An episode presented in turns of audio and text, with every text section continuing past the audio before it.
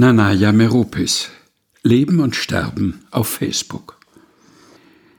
Sie postete Bilder von Familie, Freunden, Reisen, Skizzen von allem, was sie über ein bestimmtes Ereignis dachte, lustige Videos, Lebensweisheiten. Sie war in einer Show und traf dort ihren Ex-Freund, Bild mit einem lächelnden jungen Mann. Sie begann in einer Kulturinstitution zu arbeiten, nach zwei Jahren wechselte sie den Arbeitsplatz, war Sekretärin bei einer Bank, machte eine Reise nach Rom und besuchte die spanische Treppe. Im Anhang 31 weitere Fotos, die ich nicht öffne. Sie beendete die Beziehung zu ihrem Freund, weil sie einen interessanteren beim Abendessen ihrer Firma kennengelernt hatte.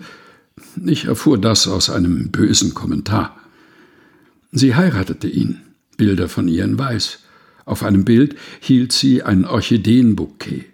Ihr Mann an der Seite, dazu ein Video von dem Moment, in dem sie die Kirche betritt und ihrem Bräutigam den Arm gibt.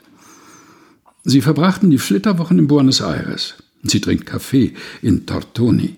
Sie steht gegenüber der bunten Fassade eines Hauses in La Boca. Sie spaziert am Rand von Puerto Madero. Sie essen gegrilltes Fleisch in einem Restaurant, sie trinken Wein und noch 46 weitere Fotos, die ich nicht geöffnet habe. Andere Details ihres Lebens kamen ans Licht und noch mehr Fotos. Sonnenuntergang am Strand, Katze auf dem Sofa, Mittag- oder Abendessen mit Familie, mit Freunden, neue Sandalen, Restauranttipps, leckeres Essen, Diätrezepte, Videos von Hunden, Katzen, lustigen Babys, fremden Städten, und immer wieder Facebook-Kommentare.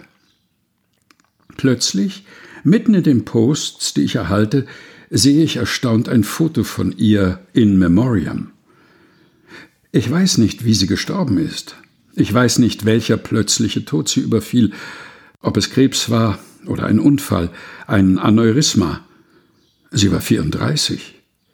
Sie strahlte auf dem Foto mit heiterem Lächeln, die Sonne färbte ihr Gesicht, neben ihr ein Strauß rosa Orchideen. Ich stelle mir vor, auf der Veranda eines Landhauses zu sein. Wir haben uns nie getroffen, nie Nachrichten ausgetauscht. In Memoriam äußerten Familie und Freunde Beileid. Ich postete meines, und bevor weitere Fotos erschienen, die ihr Leben rekapitulierten, schloss ich sie aus meiner Gruppe aus.